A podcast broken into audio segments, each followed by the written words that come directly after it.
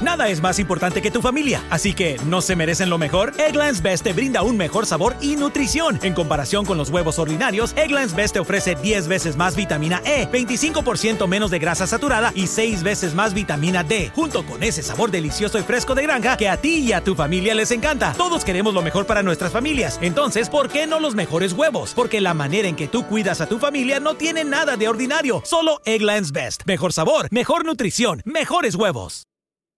Experience gorgeous, lasting, high quality hair color with Madison Reed.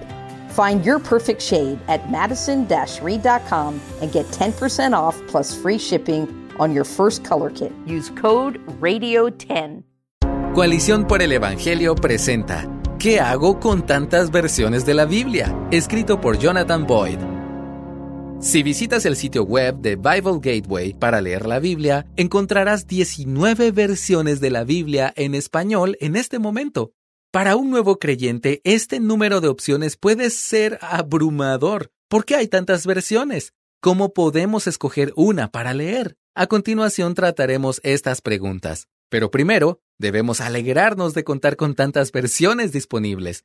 Se estima que una de cada cinco personas en el mundo no cuenta con una traducción de la Biblia en su idioma.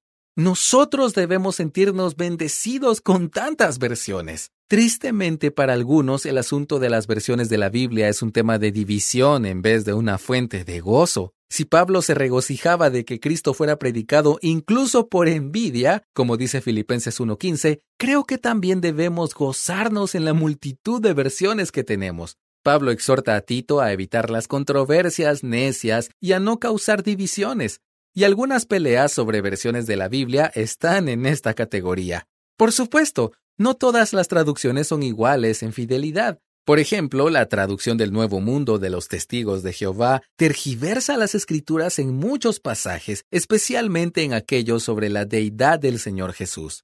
¿Por qué hay tantas versiones diferentes? Dejando a un lado el tipo de traducciones que tergiversan o quitan y añaden cosas que hace que tengamos tantas versiones diferentes de la Biblia. Básicamente hay dos factores que generan las diferencias. Uno, los textos usados para la traducción y dos, la filosofía de traducción. Número uno, los textos usados. El Antiguo Testamento fue escrito en hebreo y arameo y el Nuevo Testamento en griego. No tenemos los manuscritos originales hoy en día, pero sí contamos con manuscritos de excelente calidad en los cuales se basan diferentes traducciones. Por ejemplo, la primera edición de la Reina Valera, la versión en español más usada entre los cristianos evangélicos de hoy en día, fue publicada en 1602 y se basa mayormente en el texto griego conocido como el texto recibido. Este texto fue editado por Erasmo, un célebre filósofo y teólogo cristiano del siglo XVI, Dios ha usado mucho el texto recibido, pero tenemos que admitir que Erasmo no contaba con muchos manuscritos ni con todos los avances de la crítica textual de hoy. Algunas versiones modernas, como la nueva versión internacional y la nueva traducción viviente, en cambio, se basan en un texto crítico. En un texto crítico, los estudiosos comparan los manuscritos disponibles para determinar el texto original al examinar la evidencia externa, los manuscritos, y la evidencia interna, los méritos de cada variante. Obviamente podríamos profundizar más en este tema, pero escucha un ejemplo en Romanos 10:17. La Reina Valera de 1960 dice así, Así que la fe es por el oír y el oír por la palabra de Dios. Por su parte, la nueva versión internacional dice esto, Así que la fe viene como resultado de oír el mensaje, y el mensaje que se oye es la palabra de Cristo. La crítica textual nos ayuda a determinar que la lectura original tiene la palabra Cristo, pero como puedes apreciar, la diferencia no es grande entre ambas versiones. La mayoría de las variantes son de este tipo y no cambian el sentido del texto. De hecho, me gusta como algunas de las versiones en español que tenemos incluyen notas al pie de la página cuando hay variantes importantes en los manuscritos, como en el final de Marcos 16. La crítica textual también se usa en el Antiguo Testamento, pero normalmente no resulta en diferencias significativas entre las versiones. Esto se debe a que hay muchos menos manuscritos hebreos y a que ellos fueron hechos con sumo cuidado. En las versiones modernas se toman en cuenta los rollos del Mar Muerto, la Septuaginta, que es una traducción del Antiguo Testamento al griego, y otras versiones para decidir sobre algunas dificultades en el texto hebreo.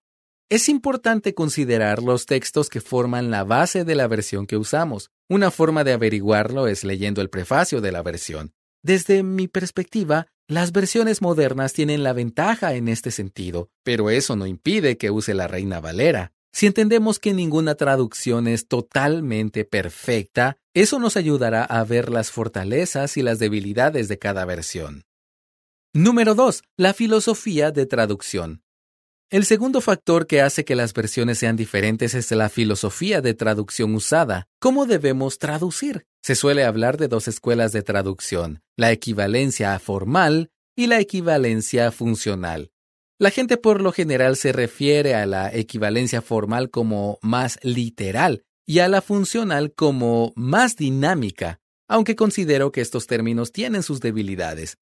A grandes rasgos, el método de la equivalencia formal busca ceñirse más a las funciones gramaticales del texto original, mientras que la equivalencia funcional trata de comunicar el significado del texto en términos gramaticales del idioma al cual se traduce, tomando en cuenta un rango más amplio de factores involucrados en la comunicación. Escucha el ejemplo de Primera de Tesalonicenses 4:13. La nueva Biblia de las Américas, con una equivalencia más formal, dice así.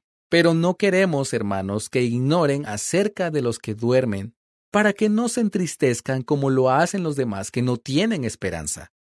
Por otro lado, la nueva versión internacional con una equivalencia más funcional dice así, Hermanos, no queremos que ignoren lo que va a pasar con los que ya han muerto, para que no se entristezcan como esos otros que no tienen esperanza. En este ejemplo que escuchamos vemos varias diferencias interesantes. La nueva Biblia de las Américas sigue más de cerca el orden del griego e incluye la palabra pero, que traduce un conector en griego, para indicar una transición a otro tema, mientras que la nueva versión internacional pone hermanos al frente para marcarla y también incluye las palabras lo que va a pasar, y así hace visible algo implícito en el griego. También notamos que traduce con una forma del verbo morir en vez de dormir. Este es un ejemplo sencillo de cómo la equivalencia funcional pone más énfasis en el uso estándar del idioma al cual se traduce y cómo la equivalencia formal pone más énfasis en mantener un sentido literal del idioma original. Entonces, ¿cuál de estas dos traducciones es mejor?